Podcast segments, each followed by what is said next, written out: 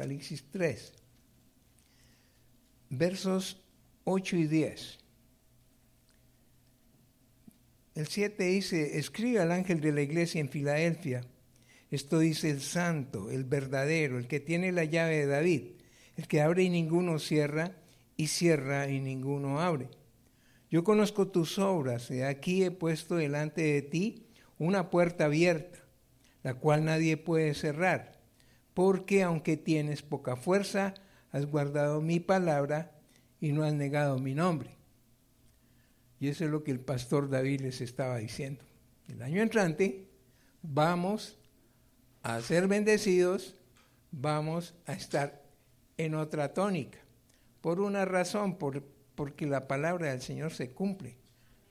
Y si hay alguien aquí que no crea que es de la iglesia Filadelfia, levante la mano. A ver, pastor. Bueno, ninguno. Que conste que les di la oportunidad. Ahora, el verso 10.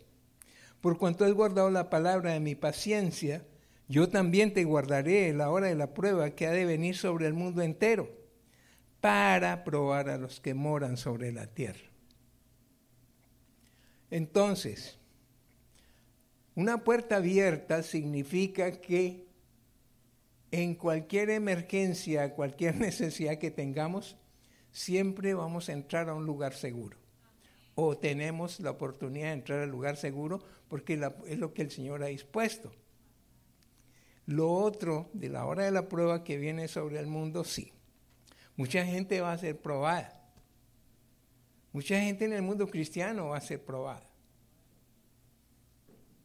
Yo no descarto que algunos o algunas de aquí vayan a ser probados muy fuertemente, pero el Espíritu de Dios va a estar ahí, animando a cada uno y no va a dejar que ninguno de su iglesia se le pase nada. Es más, Él tiene ya la promesa de que nos va a guardar. Ahora, el apóstol Pedro dice que nosotros, refiriéndose a los apóstoles, tenemos la palabra profética más segura y que hacemos bien en mirar las escrituras. Pero ahora lo que dice, yo te guardaré la hora de la prueba. Miremos un momentico Mateo 24.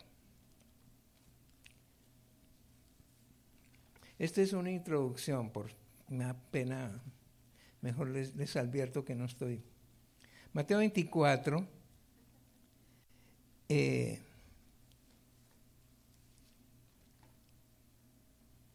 Mateo 24, versos 29 al 31, dice, Inmediatamente después de la tribulación de aquellos días, el sol se oscurecerá y la luna no hará su resplandor y las estrellas caerán del cielo y las potencias de los cielos serán conmovidas. Entonces aparecerá la señal del Hijo del Hombre en el cielo y entonces lamentarán todas las tribus de la tierra y verán al Hijo del Hombre viniendo sobre la nube del cielo con gran poder y gran gloria. Y el verso 31 y enviará sus ángeles con gran voz de trompeta y juntarán a sus escogidos de los cuatro vientos desde el extremo del cielo hasta el otro, desde un extremo del cielo hasta el otro. En otras palabras, yo con esto ya tengo pasaporte. Pero dice, creamos en la palabra de nosotros. Pero si el mismo Señor dice esto, ok, a la escatología nos está hablando muchas cosas que sí estamos sobre los tiempos y todo eso. Y es un tiempo de andar en santidad, es un tiempo de andar en oración, es un tiempo del ayuno. Eso no es, bueno, el, el pastor David los llevó allá, me alegra muchísimo eso, porque si hay algo que nos va, como se dice, a dejar listos como nos quiere el Señor es a través del ayuno y la oración. Necesitamos estar realmente en santidad. Que Él dice, hay una parte en la escritura que dice que nuestras vestiduras no deben tener mancha ni arruga. Pues hasta donde tengo entendido, una mancha por pequeñita que sea, se ve a leguas. Y las arrugas pues ya, alguien me decía, no sé, un pastor hablaba una explicación, que las manchas pequeñitas son como pecaditos pequeñitos, ¿no? Ahí están. Y las arrugas son cosas que la gente sabe que ha debido corregir y no corrigió. Y ahí están. El asunto es que cuando llegue cada uno de nosotros a la presencia de Dios, lo mandan a la lavandería. Eso va a ser así. Bueno, yo quería compartirles algo hoy. Eh,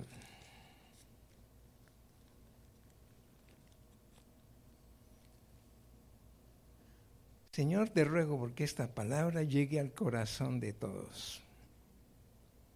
Es tu palabra, Señor, te ruego por ella. Bendito seas, bendito seas. Yo le he puesto el título, pues, conforme dice la escritura. Aviva el fuego de Dios que está en ti.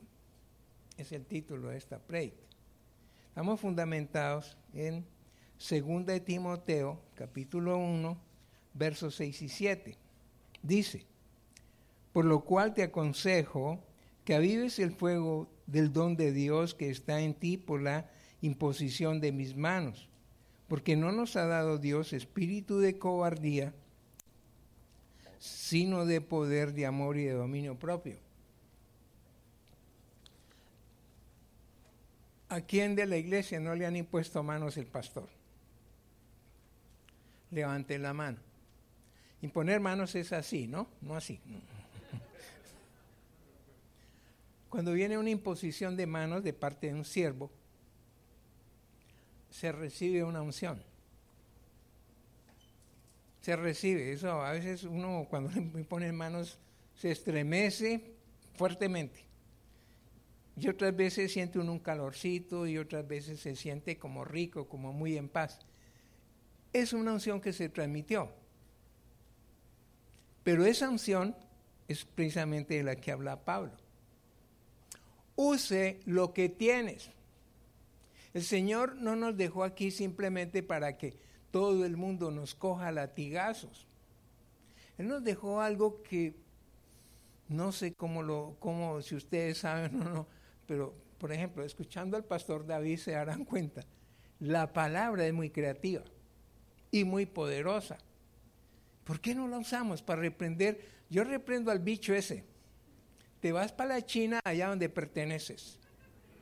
Aquí no tienes cabida. Te vas en el nombre de Jesús.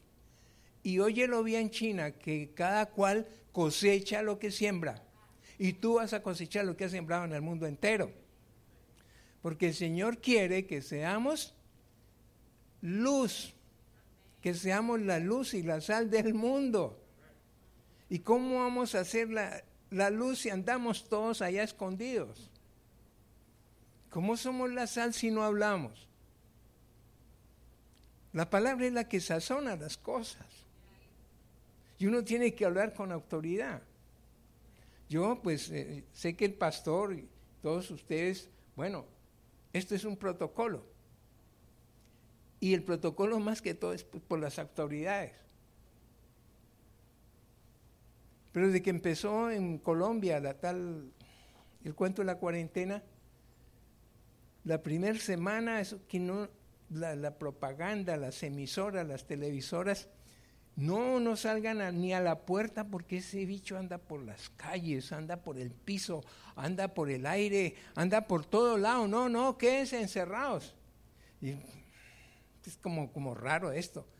¿Qué clase de bicho tan raro? Es, es un dron miniatura que, va con... No, el asunto es que como a la semana, a los 10 días, dije, no más, me voy para el parque a caminar. Y empecé a salir. Ahí pasaban los agentes de la policía en la moto, me miraban. Yo ahí contento. Pero hubo algo que me animó muchísimo, mi esposa lo acabó de decir. Dijo, allá dijeron, las personas mayores de 70 no pueden salir sino media hora. ¿Cada cuánto necesitan? Tres veces a la semana. Óiganlo bien, ¿cómo están las cosas de torcidas? Mayores de 70, tres veces a la semana, media hora.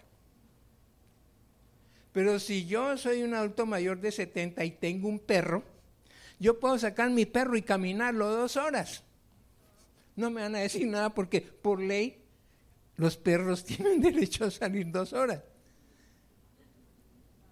Es chistoso, ¿cierto? Y son muy chistosos los cuentos que nos están echando. Entonces, acudamos a la escritura, tenemos la unción. Está en cada uno de ustedes. Eso no está en mí, o está en el pastor, o la, esposa, la hermana, la mamá del pastor, no, o en los líderes. Está en cada uno de nosotros. Por eso les preguntaba lo de la imposición de manos. Por decía, Jessica me contó olímpicamente, no, que el carro llegó y avanzó hasta este punto, pero de aquí no pasó.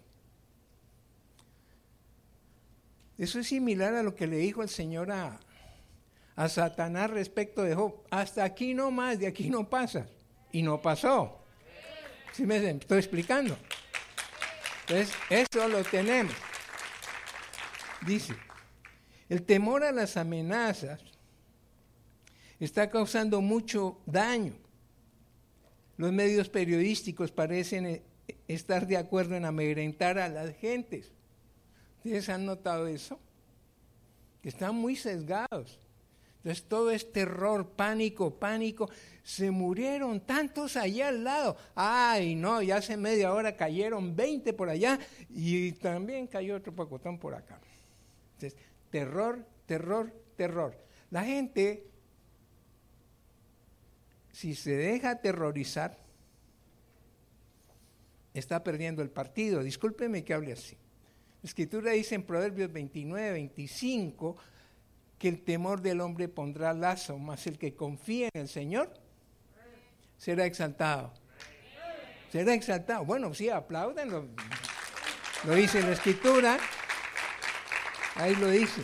Entonces, ellos eh, todo esto lo hacen de manera premeditada porque consideran que el temor destruye, que trae desfallecimiento a todos aquellos que no tienen puestos sus ojos en nuestro Señor Jesucristo y llenos de pánico. Ustedes se asombrarán, hemos oído de casos de gente que no salió ni a la puerta de la casa y murieron de COVID. En todo, de enero a la fecha, no se asomaron a la puerta, murieron de COVID. Allá en, bueno, yo quiero mezclarles un poco de cosas para que eh, procesen y se den cuenta que estamos ante una mentira muy grande. Sí, el COVID está, pero hay algo más detrás de eso. Y eso es lo que tenemos que estar vigilantes. Porque están es como alguien decía, un, ministro de Dios nos decía, y lo vimos en un programa de YouTube, este señor Sir Roth, de un programa que llama lo sobrenatural, no sé qué. Salió un predicador ahí y dijo que esto que está pasando es solamente un ensayo general. Y el cuento de la pistolita, discúlpeme a la cabeza, eh, ¿por qué no a la mano? No, es que tiene a la cabeza, por la cabeza está la fiebre. Ah, una nueva enfermedad. La fiebre no da sino en la cabeza. La fiebre no da de aquí para abajo, nada más en la fiebre, en la, en la cabeza. Otra mentira más. Y Juan Pueblo come. Hay muchas cosas que nos toca pedirle al Señor. Hay una palabra por ahí entre Génesis y Apocalipsis. No se la voy a dar en bandeja. Que dice que la unción nos permite conocer todas las cosas. ¿La han leído algunos? Allá dice. Entonces, si el Señor nos permite conocer las cosas, entonces, ¿temor de qué? Pues usemos lo que tenemos. Eso es una mentira. Satanás, tú eres un mentiroso, te vas de aquí. Eres un padre de mentiras, el Señor Jesús lo dijo. Entonces, ahorita, sí, de acuerdo con la Escritura, estamos viviendo unos tiempos complicados porque hay muchas autoridades también metidas ahí en cosas, pero bueno, nosotros, el pastor David lo dijo, vamos a mantener esa lamparita prendida porque somos luz. Y tú lo dijiste. Nosotros aquí no. En otros lados tal vez, pero aquí nos vamos a mantener firmes. Firmes en la palabra. Lo acabo de decir. Creo que eso escuché. O sea que esta iglesia, la otra cosa que dijo, esa me gustó mucho, aunque ustedes no lo crean, varios de ustedes van a empezar un proceso de prosperidad, de recuperación. Esta mañana lo prediqué. Sorpresa. Viene eso para toda la iglesia del Señor. Para esta nación viene. Amén. Para esta nación viene algo espectacular y veo la mano de Dios poniéndose aquí. Recientemente tuve un sueño, ahora que llegué acá. Y en el sueño veía yo, estaba yo como en la parte media de un monte altísimo, pero todo negro, negro, y de rocas. Y yo estaba en un, así en un espaciecito verde, estaba con Leonor. Pero de pronto, en el sueño, pastor, de una vez le cuento por ahí, si algo procesa, yo lo paso por escrito. De repente estaba yo y sentí un golpe arriba, arriba del cerro. Miré, y parece que hubiera llegado un martillo de arriba y ¡pam!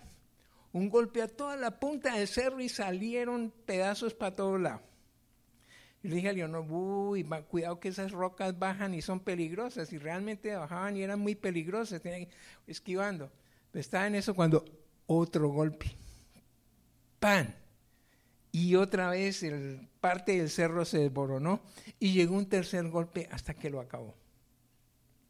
Yo sé que eso, pues se lo, la escritura dice que cuando uno tiene un sueño, que lo cuente. Yo lo estoy contando, se lo cuento, usted sabrá cómo procesarlo, pastor. ¿Sí?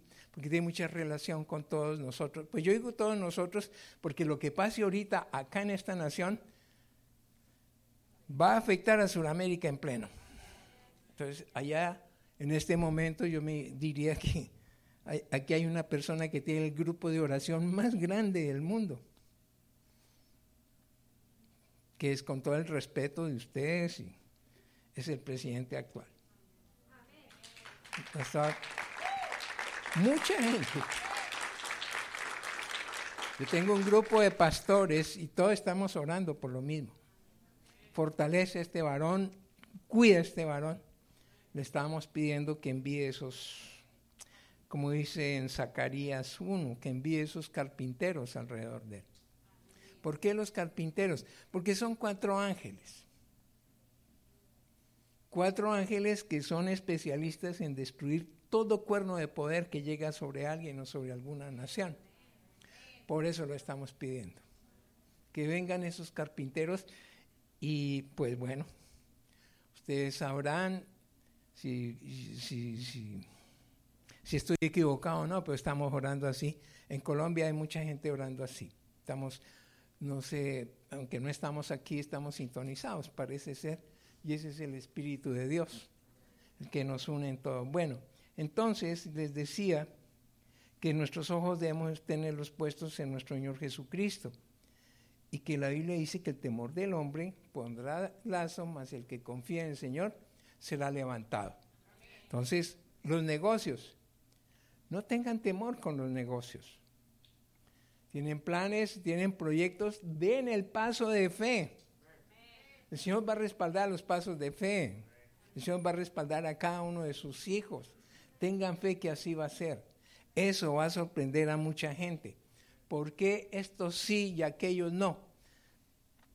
Pues la pregunta es interesante, ¿cómo son las cosas de Dios? Ustedes han leído todo lo que pasó en Egipto cuando entró Jacob con su familia, ¿cierto? Previamente había entrado José. Y cuando llegó Jacob, pues eh, allá tuvo que inclinarse ante el hijo, ¿no? la Biblia no lo dice, pero la verdad es que él tenía un sello y tenía un anillo.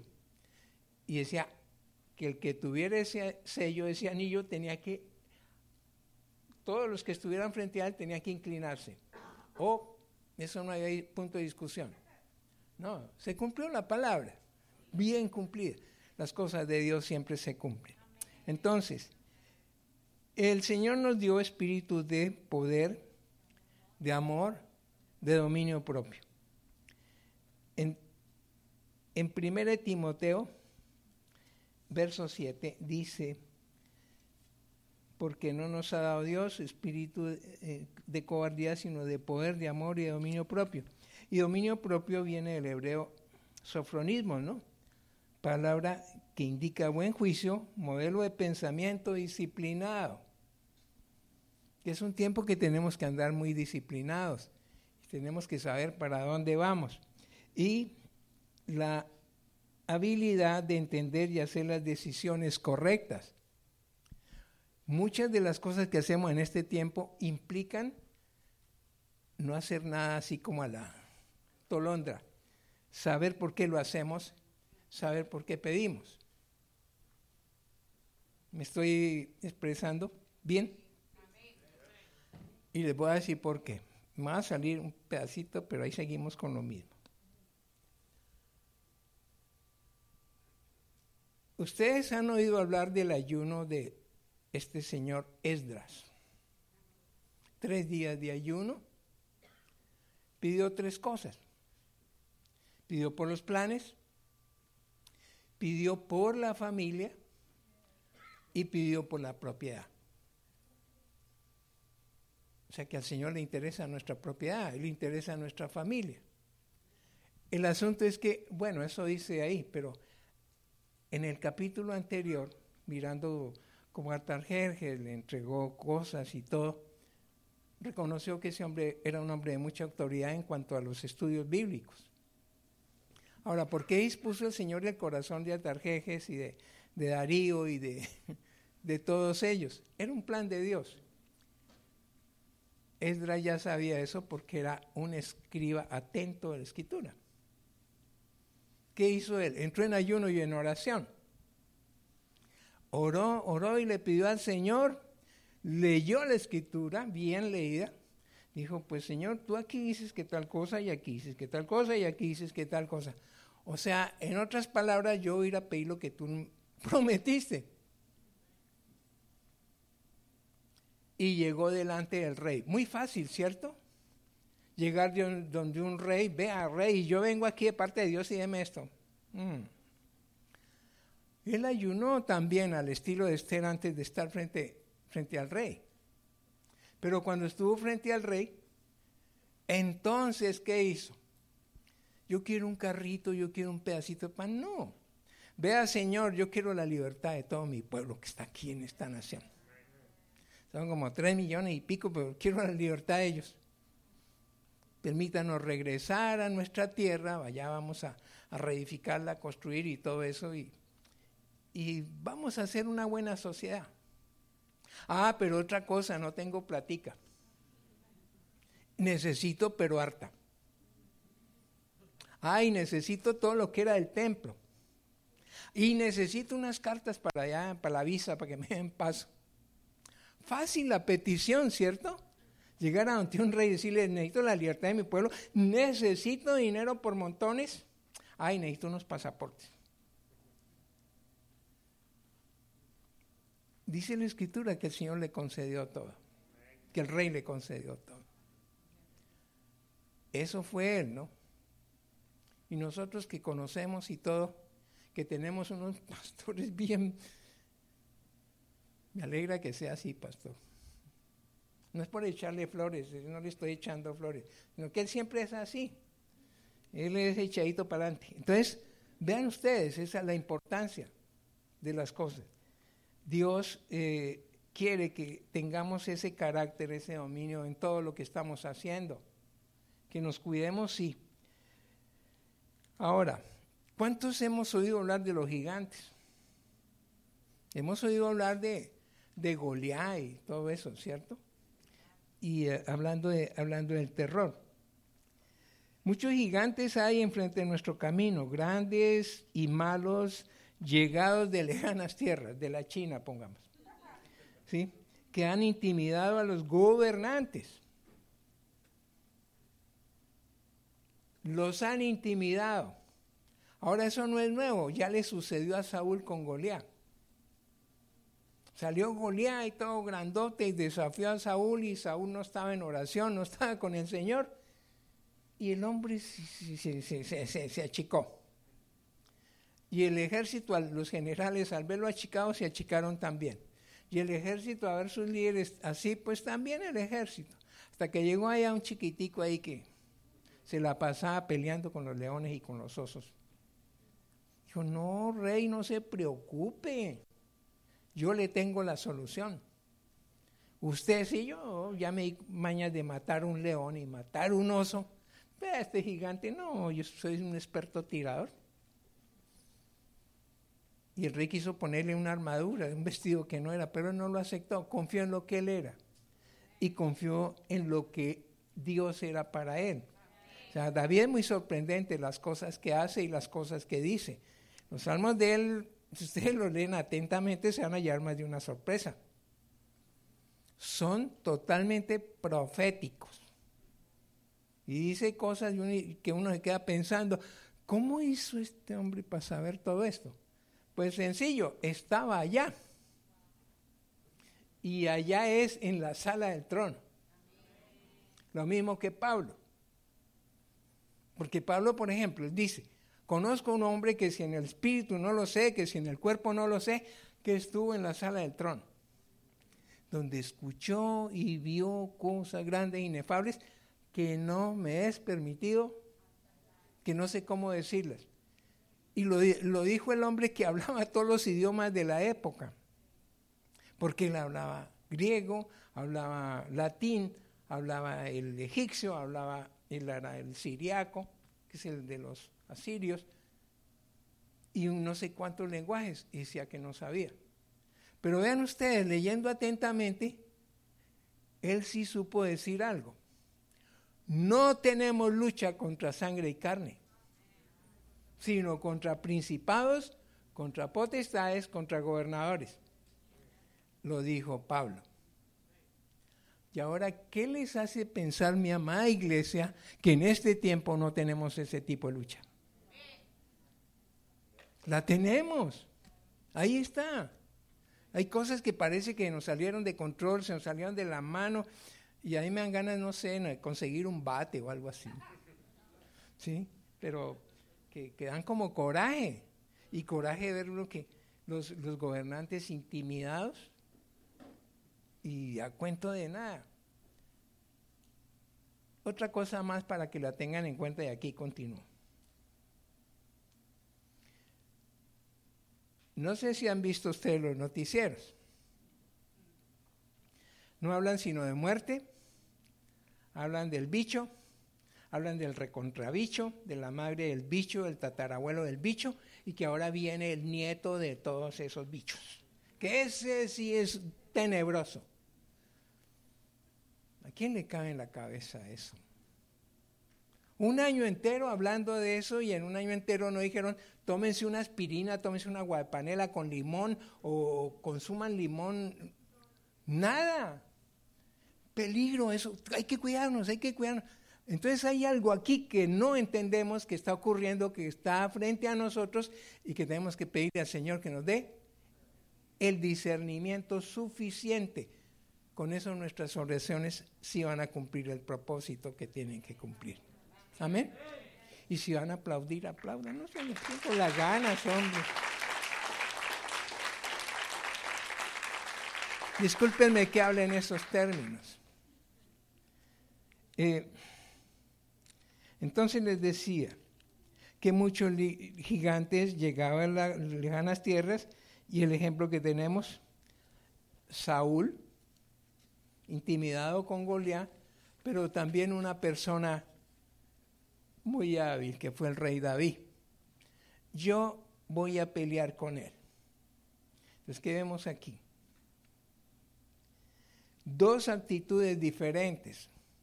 Una de temor y de cobardía, la otra de lucha y victoria. Tú estás hablando de lucha y victoria, pastor. No es, te lo puso el Señor como sea, lo estás diciendo, lo estás declarando. Eso es lo que nos abre las puertas y eso es lo que permite que seamos sal y que seamos luz de este planeta. Y a donde quiera que vayamos tenemos que tener ese de nuevo, de decir las cosas, pues estamos, tenemos todo. Tenemos que usarlo. Dejar el temor allá entre la papelera. ¿Por qué razón? Porque el Señor va a venir. ¿Cómo te llamas tú, perdón? ¿Cómo? David. David. Va a decir, David te he visto en las alabanzas con esa voz. ¿Por qué te dio miedo? Y no solo a David, a cualquiera nos puede hacer esa pregunta. No. Dejemos el temor y lo demás dejémoslo en la mano del Señor. Cumplamos con hablar, cumplamos con estar al frente del ejército. El Señor velará por lo demás. Esa es una lucha. Yo he visto muchos generales, pues por decir algo, de la iglesia muy asustados. Está bien que la gente que no entiende esté asustada, pero ministros de Dios asustados, pues no sé. Yo personalmente creo que lo que dice la escritura en el Salmo 23, como decía mi esposa, o en el Salmo 91, no solo son salmos bonitos, es que ahí dice que bajo sus alas nos cubrirá y cuando dice así está diciendo, hay ángeles míos que te están protegiendo. ¿Sí? y que voy a andar en medio de un valle de sombra de muerte, no te pasará nada. El Salmo 91 dice, caerán mil a tu lado, diez mil a tu diestra, más a ti no llegará. Yo esta mañana le dije a alguien, creo que a. Esperanza y a don abuelo. Pero es que esta cosa empezó en enero. Estamos a diciembre y estamos bien, estamos vivos. O sea, ya desarrollamos los anticuerpos. Ya los desarrollamos, es una gripa mal cuidada, pero los desarrollamos. Entonces, bueno, dejemos el miedito y empecemos a, a creerle al Señor, porque tenemos una familia, unos hijos, unos nietos que hay que cuidar. Bueno, entonces ahora veamos el dilema de la obediencia. Eso está en Deuteronomio 13, 4.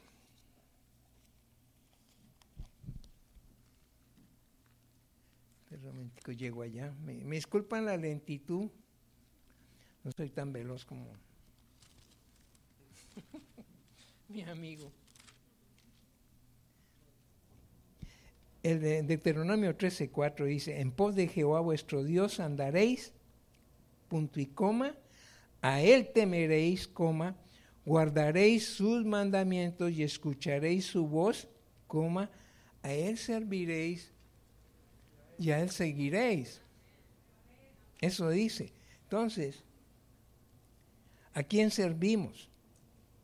A Dios, a quien nos permite llegar a su presencia. ¿Y cómo llegamos a la presencia?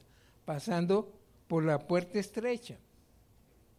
Es decir, la, puerta angosta, dice en Lucas 3:24, que es el Señor, porque estrecha es la puerta y angosto el camino que lleva a la vida, y son pocos los que la hallan.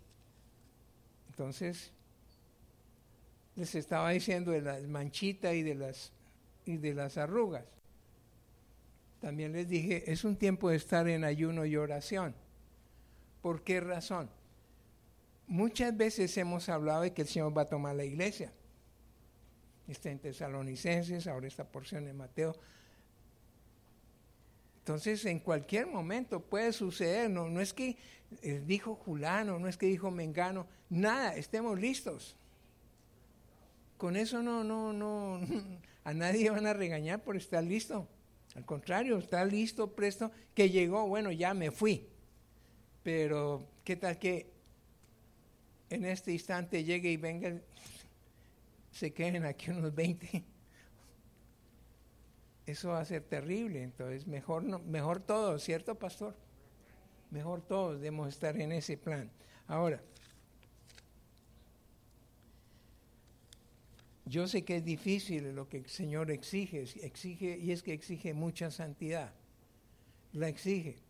La santidad, aparte de la santidad, es la fe.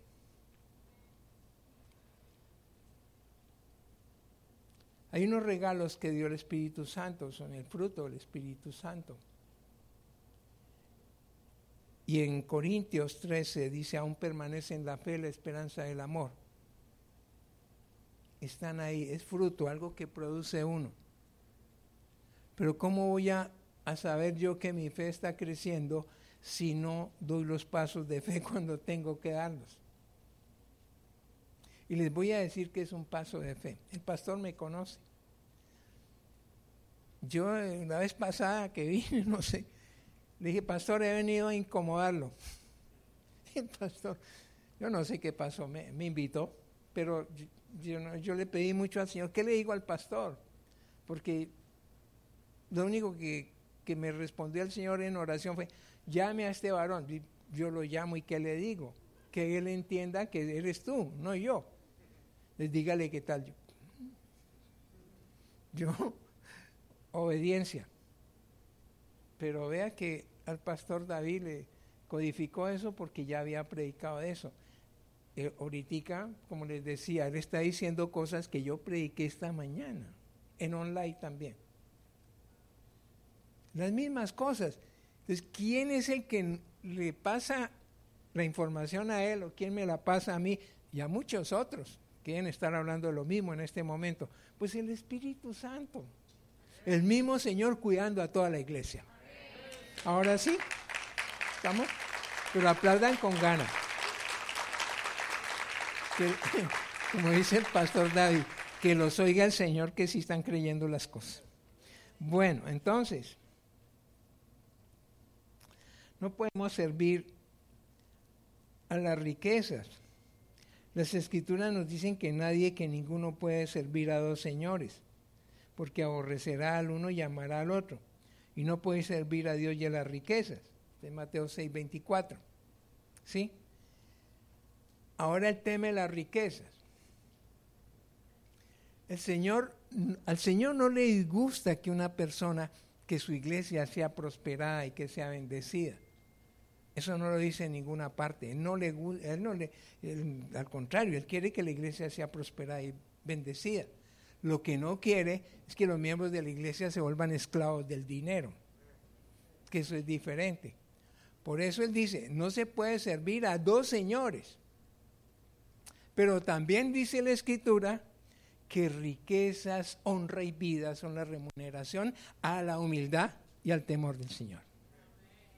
O sea que sí nos da las riquezas, pero hay una condición de carácter y hay una condición de nuestro corazón en todo esto. ¿Me estoy explicando, amada iglesia? Bueno, vamos bien, sigamos. Entonces, ¿cómo avivamos el fuego que está en nosotros? Eso está en Romanos 15, 13. Vamos a ver qué dice.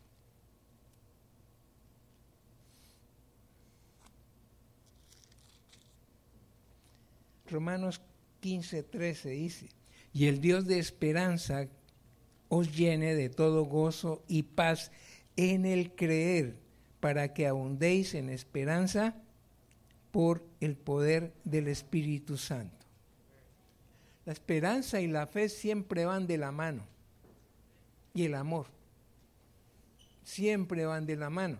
Entonces, nuestra fe es fortalecida cuando buscamos respuestas de Dios por nuestros tiempos y momentos de ayuno y de oración. O sea, estar en el lugar secreto, como hemos escuchado algunas veces. ¿Sí? Que dan un crecimiento y fuerza grande a la esperanza. Esos tiempos de oración nos motivan, nos, nos, impulsan a tomar decisiones y a seguir adelante, andar sin miedito. Eso es lo que hace eso. ¿Por qué andar sin miedo? ¿Ustedes creen que es fácil decir, no, yo voy para Estados Unidos y tengo los tiquetes? ¿Cierto? No, o voy para Europa y no tengo los tiquetes, no. Hay que tener confianza en las cosas de Dios. Yo siempre le he dicho a él, bueno, yo soy un siervo tuyo.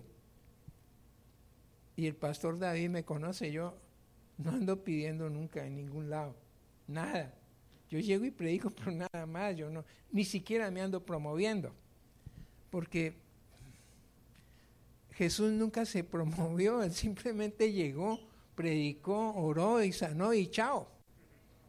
Esa es la impronta que él nos dejó. Me parece muy buena, porque yo sé que de alguna manera, desde que decidí seguir al Señor, porque Él me dijo, a partir de tal fecha, el civil no trabaja más secularmente. me dio el aviso, el preaviso, básicamente, como con nueve meses de anticipación.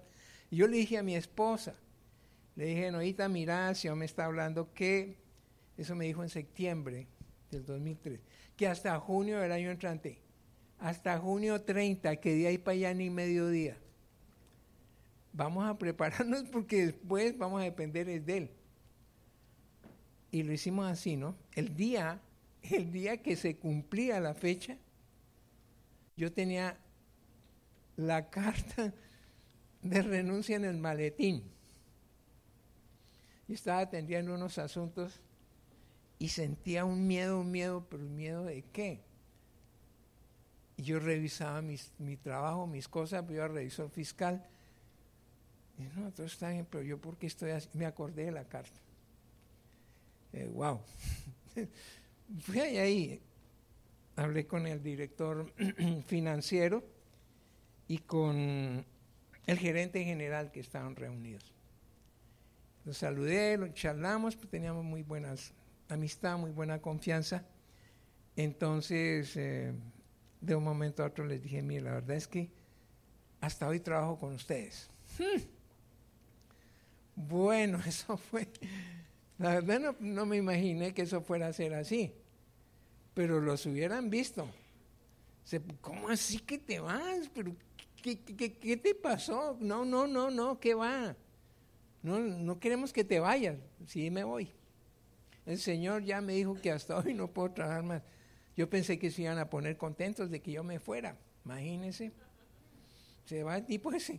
No, que va, no querían que me fuera. Pero apenas salí ese día, mediodía, ya cuando iba para la casa, oiga, qué alivio tan grande. Sentía un gozo rico.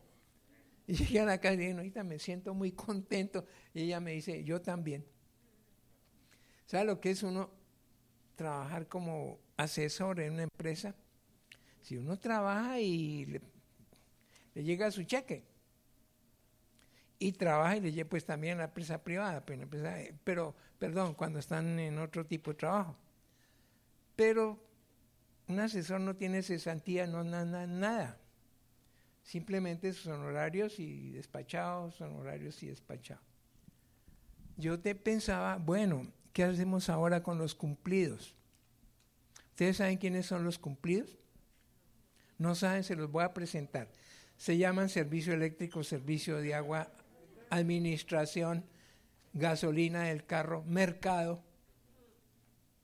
Esos llegan puntualito cada mes ahí en fila. Y si no hay cheque, ah, ahí donde la fe como que, uy, ¿qué pasó? Es ser, es así. Yo pensé en todo eso y sí me dio un poquito de, de sustico porque después me dijeron como a los dos días, no Mario, venga y charlamos, venga y charlamos. Y no, no, no, no, bueno, voy eh, más tarde. y estuve a punto de, de, volver a la empresa, pero el Señor me, me muy fuerte y no, no más, ya definitivo. Bueno, amén, que lo hice. Desde ese día, mi amada iglesia, desde ese día que tomé esa decisión, al mes siguiente, llegó provisión para pagar servicios, para pagar la energía, para pagar la administración, para pagar gasolina, impuestos, todo. Que llegó un gasto del seguro del carro, que ay, ¿y ahora qué voy a hacer? Llegó la plata del seguro. La verdad, no tengo en detalle cómo fue cada cosa, pero así ha sido desde que yo tomé esa decisión. Ahí está una testigo. Esos son los pasos de fe. Entonces, si yo estoy predicando la palabra de Dios, como por ejemplo como hizo Esdras, si la estoy predicando, ahí dice que el Señor me va a bendecir, que me va a dar, que no sé qué. Y no creo la palabra si no estoy lleno de desconfianza. Sí, pero Él me va a bendecir, pero ¿cuándo? ¿Se da caso, no, pastor? Y hay gente que le dice, no, no, pero el, domingo te pasó, una chica me dijo, profeta, yo estoy contenta, pues, la palabra que usted me dio nada más, tengo un detallito, nada más se ha cumplido el 50%. Y es verdad, el 50%. Sí, el 50%. Ah, bueno. Entonces yo empecé a predicar cuando terminé, empecé a ministrar, la llamé, venga para acá, te voy a cambiar el nombre, te voy a poner 50%. me da el favor, escriba a www.cielo.com, oficina de reclamos, y le pones la queja al Señor. ¿Serás capaz de hacerlo? Estaba yo no, le dije mal, pero se lo dije fue en chanza, ¿no? Pero qué quebrantada que se pegó a la chica. Después sí oré por ella y entonces... Ah, la otra cosa fue que después cuando oré por ella, le dije algo que ella no había caído en cuenta. El 50% tuyo no está donde tú lo estás buscando. El 50% tuyo está aquí y aquí. Analice. ¿Qué es lo que a ti te gusta? Tú eh, tienes una habilidad para trabajar con niños, ¿por qué no estás trabajando con los niños? Y levantó la cabeza y enseguida todo el mundo, sí, sí, sí. sí. Ah, allá trabajando con los niños es donde está su promesa, no solo económica, sino también la afectiva. Las dos cosas pero a veces nos equivocamos, no le hacemos caso a la, persona que nos ministra. La escritura dice en Segunda Crónica 20:20, cree en Dios y serás guardado. Cree en sus profetas y seréis prosperados. Ahí lo dice. Entonces cuando un profeta suelta la voz, pues anótela y créale. ¿Sí? Yo creo que una persona de aquí le di una palabra de noviazgo y de matrimonio no sé, cómo que ya no está con ustedes. Y eh, esta chica, ¿cómo es? Zaida. Y yo no sé, se enteró por el Facebook que yo estaba por acá y me, me llamó, me mandó un mensaje, contentísima. Y la noticia, me voy a casar en estos días. ¡Wow! Y la palabra era de noviazgo. Sí, dije, ahí tras, esa, tras esta cuestión viene la otra. Y así se cumplen todas las palabras. Aunque hay otras que son inmediatas. Una vez me lavaron el carro allá en Cali, en una bomba.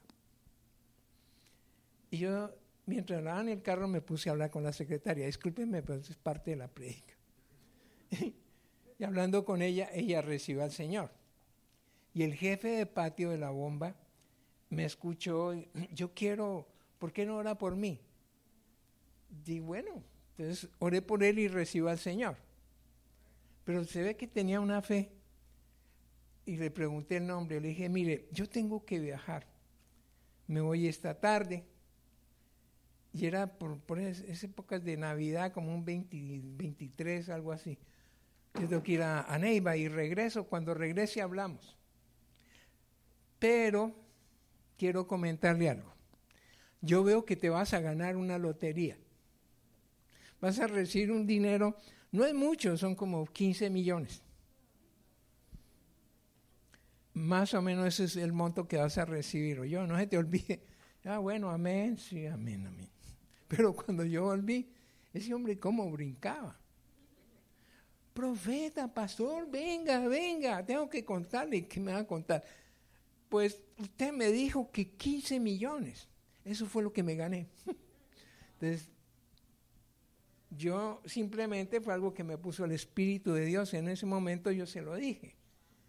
Eso es lo que hay que tener en cuenta, que cuando un hombre de Dios habla, sea pastor, evangelista, maestro, si están en oración y el hombre suelta una palabra o la mujer suelta una palabra, hombre, escríbanla, atesórenla, oren por esa palabra. Eso es lo que el Señor llama las heredades. Esas son las heredades de Dios.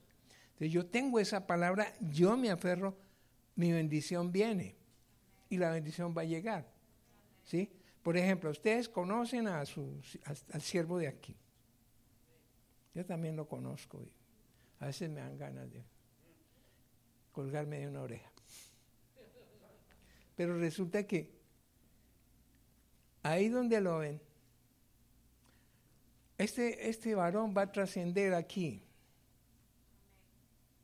Va a trascender, uh, va a pisar fuerte, va a empezar a pisar fuerte. ¿Sí? Esta mañana cuando estabas acá, el Señor me mostró cómo se encanecía tu cabello, empezaba a encanecer. Y el Señor me habló que hay un manto que está esperándote. Y tú sabes que ese manto es para ti. Así que es lo que te puedo adelantar. Lo vas a recibir. Es algo que el Señor ya dispuso Ve un cambio total en tu forma de predicar, en tu forma de hablar. Una forma totalmente nueva, diferente viene sobre ti. Vas a ser totalmente renovado.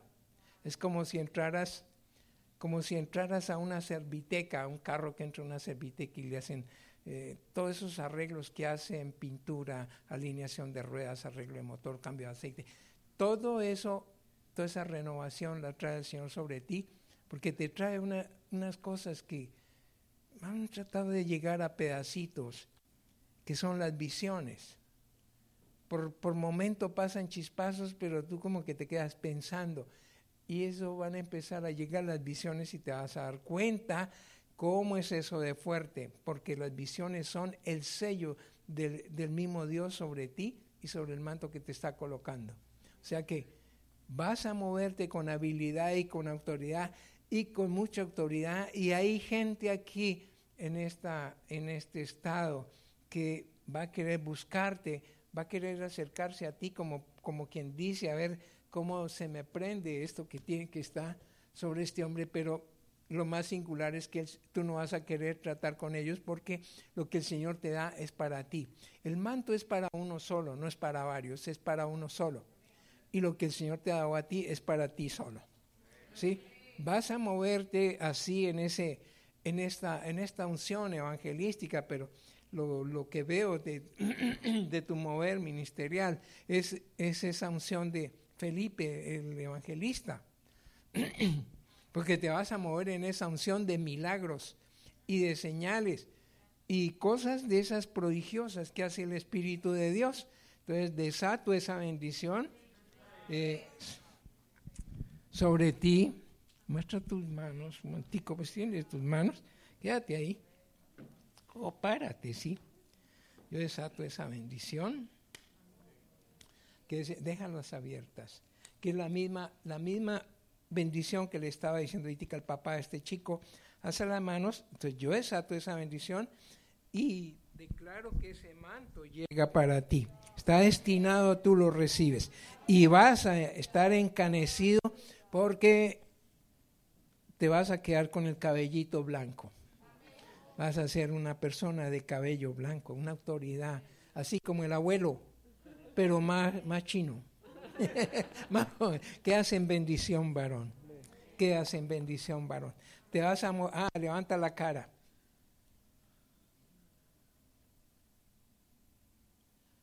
Va a suceder con tus sueños que vas a resultar en sueños o en visión en otros sitios. No trasladado literalmente al comienzo de cuerpo entero como hizo con Felipe el apóstol, pero es el comienzo. El comienzo y lo vas a ver, lo vas a vivir. Y el Señor te va a estar hablando de personas a las cuales tienes que ir a ministrar, como quien dice, dentro de media hora. Y Él te dice quién es la persona y dónde está la persona, y Él te provee el transporte. wow. Wow. Te vas a mover en la unción de los milagros y las sanidades. Tu ministerio va a tener esa unción de las, de las señales. Lo has estado pidiendo hace rato. Yo quiero, quiero este tipo de cosas, Señor, porque te volviste exigente con eso pero has estado apuntando, apuntando a eso y lo que el Señor me permite decirte esta mañana, viene eso sobre ti. Y yo me siento muy contento de ver, por eso digo, lo que vas a hacer va a trascender, porque adicionalmente, parte, lo que, lo que viene con el manto es algo de tu carácter que va a ser totalmente transformado. Tú vas a ser conocido por la habilidad y la humildad y la mansedumbre con que vas a moverte. No importa quién esté al frente, la humildad tuya y, la mansedumbre tuya van a ser el sello. Ese es el sello del manto que el Señor coloca sobre ti. Quedas en bendición, varón. Quedas en bendición.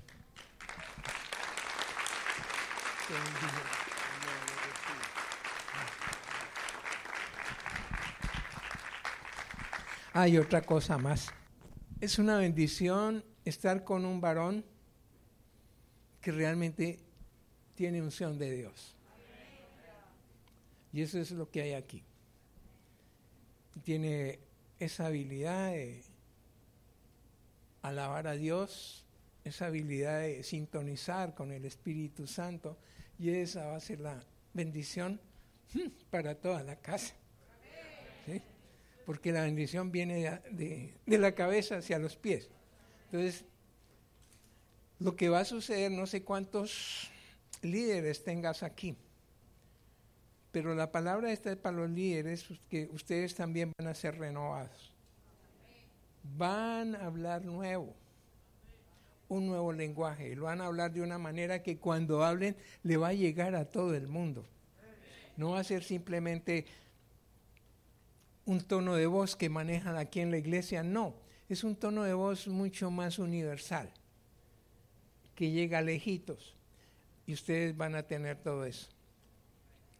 Por el local, pastor, no se afane. Eh, si te llegas a preocupar por el local, yo conozco un señor que andaba sin local y como andaba sin local se, metía a los montes a hablarle un poco de gente o si no a la orilla del mar, y igualmente había multitud de gente. Y no le dijeron nada porque había multitudes ni nada. Entonces, eh, el Señor guarde tu corazón, varón, porque vas a ser un varón muy probado y vas a ser un varón que vas a salir en victoria con todo lo que estamos hablando. Vas a salir en victoria. O sea, que no es simplemente que te vas a meter en un problema y no. Vas siempre, es decir, por decir algo, va a haber un gigante y tú vas a tener la habilidad de derribar el gigante. ¿Oíste? Vienen personas que así como, como muy en grupo contra ti, no te preocupes, que la escritura dice que Él envía esos guardianes protectores alrededor de ti. O sea, el Señor quiere que utilizarte como como se dice. Como una trompeta que va a estar dando una señal en estos tiempos. Una señal de esperanza, una señal de amor, una señal de recuperación, una señal de buscar al Señor. Porque hay mucha gente dormida y tú la vas a despertar, vas a despertar a muchos. Este es un comienzo de lo que viene. Es lo que el Espíritu del Señor me permite decirte. Quedas en bendición, varón. Quedas en bendición. Bueno, mi mamá, ¿y ustedes no aplauden a su pastor?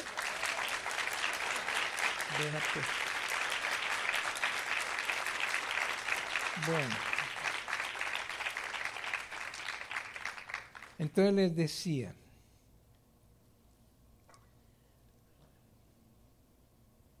la esperanza que está en nuestro corazón es mucho, mucho, muchísimo más que un simple deseo de que algo que está en el, de algo que está en el futuro. Es un anhelo y la certidumbre que tenemos en el corazón, el cual nos da una firme seguridad en las cosas por venir, que se aferra sobre las promesas y en la palabra revelada de Dios. ¿Me están oyendo? ¿Tienen eso? Lo tienen todos. Eh, ¿Cómo te llamas tú? ¿Néstor? Nelson. Ponte un momentico de pie, Nelson. Espero que no te guste pelear, porque tengo un amigo que era muy peleador. Eh, no sé, pues el pastor te conocerá o tus amigos acá te conocen. Tienes habilidad para hablar con la gente y tienes esa gracia de que te escuchen. Empiece a dejar el miedo de lado. Porque si no te han dicho que tienes un llamado a estar en la casa o a servirle al Señor, pues ya sabes que lo tienes. ¿sí? Así que tienes que empezar a acercarte a la casa, empezar a servir, acomodar sillas, a barrer el piso. Bueno, usted no va a hacer la excepción, yo también pasé por ahí. Entonces, Nelson, que hacen bendición, es tu esposa, ¿cierto? El hombre le gusta hablar, ¿cierto? Ah, vea pues, el Señor es grande ya sabes el esposo que tienes. Acompáñalo. Ustedes pueden formar un grupo de oración muy importante en su casa. Si ya no lo tienen, háblanlo. Porque allá en ese grupo va a haber mucha asistencia. Háganlo. Consultenle al pastor como, bueno, no sé, el pastor. Yo estoy soltando una palabra, pues, de algo que el Señor está mostrando son los carismas que el Señor trae para la casa. Entonces tú administras tus carismas, tú verás como, bueno, puedes sentarte, Nelson. Eh,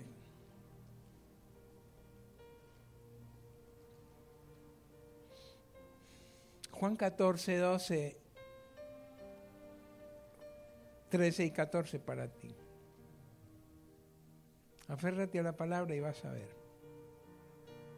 te vas a convencer qué tan importante es la palabra cuando uno la empieza a leer y cuando uno la empieza a investigar. Bueno, entonces seguimos. La esperanza y la fe abren la puerta para que se active el poder del Espíritu Santo en cada uno de nosotros. En cada uno de nosotros. Todos, todos, absolutamente todos, simplemente en el momento que entramos en oración, uno nunca tiene que preocuparse por qué le va a decir a las personas, Nelson. A nadie. Porque en el mismo momento que uno va a hablar, el Espíritu Santo trae la palabra. Lo acaban de ver, ¿no? Eso es así, sencillo. Llega el Espíritu y empieza a orar, empieza a hablar y uno, simplemente abre la boca y va soltando lo que el Espíritu le está contando. Entonces, para que vayas aprendiendo. Este hombre está llamado a abrirle un poco de grupos de oración, pastor. ¿Oyó? No a ser uno solo. Tiene esa, pues ese, lo, lo pone el Señor como para que tú veas parte de lo que el Señor trae para esta casa. Amén. Bueno, seguimos. La esperanza es la fuerza sobrenatural, poderosa que nos acerca en humildad y en mansedumbre ante la presencia de Dios, ante la presencia del Padre. Nadie que no tenga espíritu de humildad y mansedumbre se va a acercar a Él, en absoluto.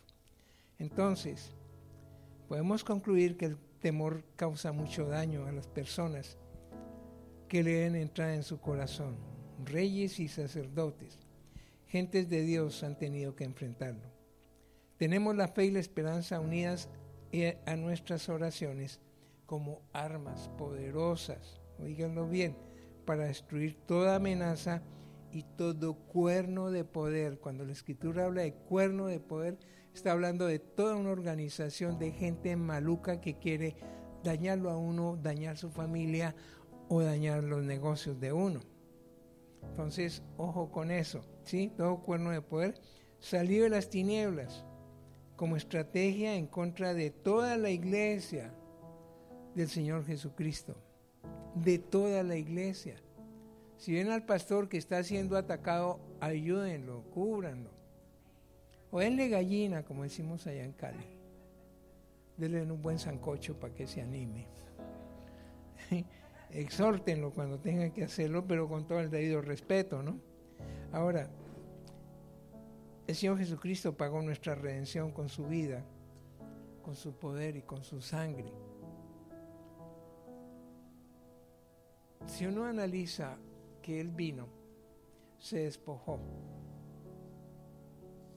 vino aquí como hombre. Allá cuando le fue iniciado ese proceso de la muerte de cruz, el proceso de la muerte de cruz fue el instrumento de tortura más horrible que se pudo haber inventado el hombre, porque no mataba a la persona de una vez, la, iba matando a pedacitos, un proceso como de seis días o siete días, muy duro.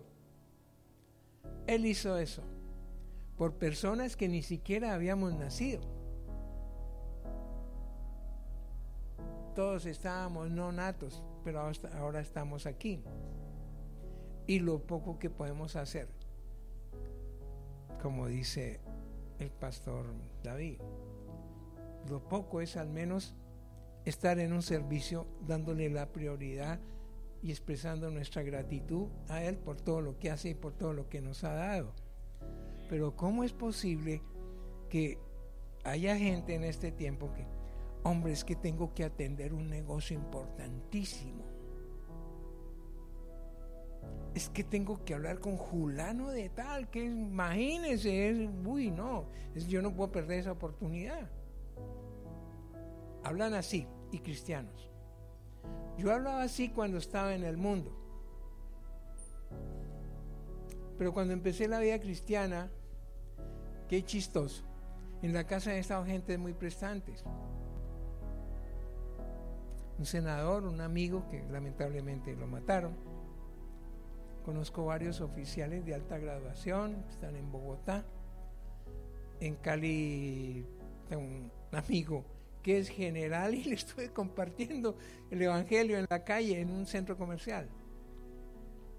Después fue que me entero que, que general de la República en uso de buen retiro. Y me llama a veces, charlamos. Un general de la República.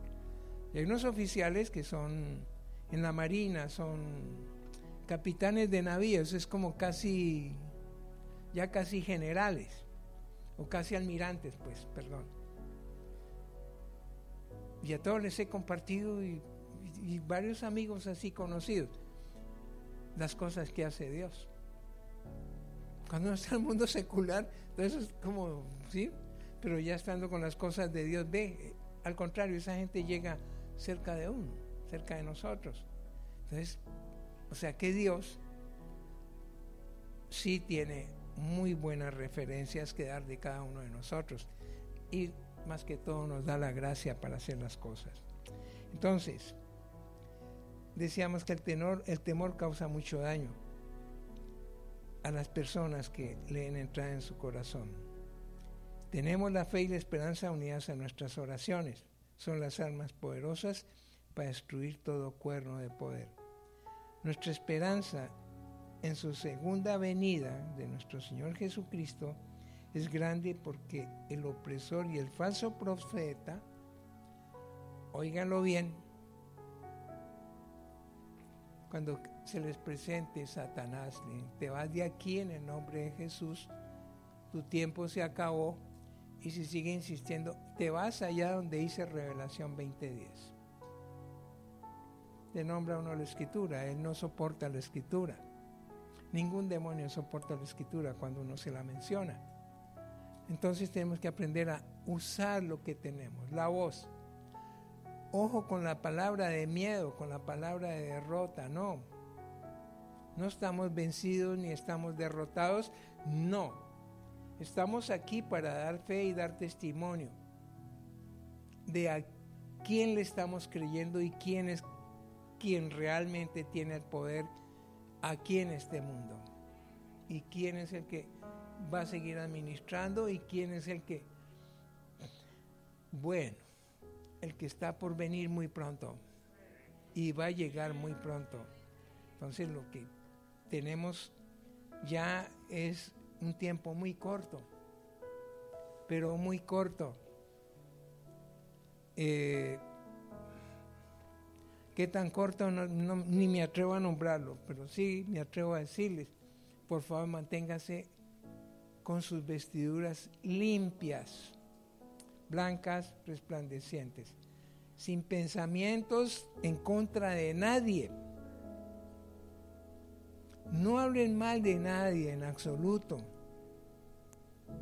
No importa lo que le dijo el ángel a Satanás, que el ángel podía haber, como se dice, haberle dado su, su golpe a Satanás, pero no, no se atrevió. ¿Por qué? Porque Satanás es un príncipe caído, pero un príncipe del Señor. Y el arcángel le dijo, Jehová te reprenda, Satanás, cuando peleaban, sí, batallaban por el cuerpo de Moisés. No, esas cosas no. Lo que es, Julano de tal, Señor, bendícelo. Cuando estemos bien disgustados, lo bendigo en tu nombre. Y toca hacerlo así, porque para uno, para cada uno de nosotros es muy fácil. Y miren lo que el ejemplo que les doy. Yo voy, por ejemplo, aquí, hola David, qué pena contigo, yo, yo estrellé tu carro, perdóname, yo fue sin querer. Oíste, discúlpame. Y chao. Y el disculparme quiere decir que esa reparación vale un poco de plata. ¿O no? Pero qué tal si es mi carro que llega David y me dice, oiga, profeta, estrellé su carro y allá lo dejé en la, vía que lo llevaran para el taller. Disculpame. Eh, ¿Cómo? Tenemos que aprender a perdonar. El Señor quiere que nadie, es decir, que aprendamos a perdonar porque ¿A cuánto les gusta Marcos 11? ¿Cuántos de ustedes han leído Marcos 11? Del 21 al 23.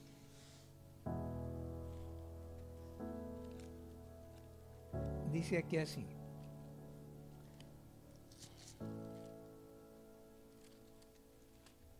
Marcos, Marcos 9, 10. Marcos 11. Dice, y pasando por la mañana vieron que la higuera se había secado desde las raíces. Entonces Pedro acordándose le dijo, Maestro, mira la higuera que maldijiste se ha secado. Respondiendo Jesús le dijo, tened fe en Dios, porque de cierto os digo que cualquiera que dijera este monte, quítate y échate en el mar y no dudar en su corazón, sino creyere que será hecho lo que dice, lo que diga le será hecho. Por tanto os digo que todo lo que pidiereis orando, creed que lo recibiréis y os vendrá. ¿Sí conocen esa porción? ¿Y cuántos conocen los dos versículos siguientes? El 25 dice, y cuando estéis orando, perdonad si tenéis algo contra alguno, para que también vuestro Padre que está en los cielos os perdone a vosotros vuestras ofensas, porque si vosotros no perdonáis, tampoco vuestro Padre que está en los cielos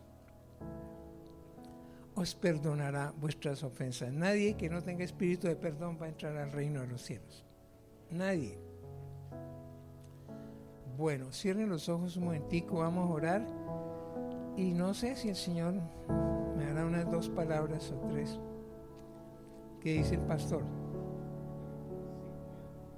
Ok. Amado Padre, bendito seas. Muchas gracias por este tiempo. Muchas gracias. Que la paz tuya y la bendición tuya venga sobre esta casa. Que así como llegó esta palabra sobre el ministro de la casa, la escritura dice que la unción baja de la cabeza hacia los pies. Yo declaro que esa unción baja a toda la iglesia, a cada persona, a cada familia. Que la palabra restauración y restitución va a ser una impronta de esta casa. La restauración y la restitución. Muchas cosas van a ser recuperadas, muchas cosas van a ser restituidas así como ocurrió con la tsunamita. Viene la unción y la repartición para esta casa. Porque han servido, te han servido a ti, Señor, y te han servido con fidelidad. Por tanto, desatamos esa unción. Declaramos que llegue esa bendición, que viene el tiempo de esas provisiones abundantes. Viene el tiempo de las puertas abiertas, de las nuevas puertas Viene el tiempo de las nuevas oportunidades. En el nombre de Cristo Jesús. En el nombre de Cristo Jesús. Muchas gracias, bendito Dios. Muchas gracias, bendito Dios. Muchas gracias, bendito Dios. Muchas gracias, amado Señor. Te alabamos y te bendecimos. Te alabamos y te bendecimos, amado Señor. Bendito seas, bendito seas, bendito seas. Muchas gracias.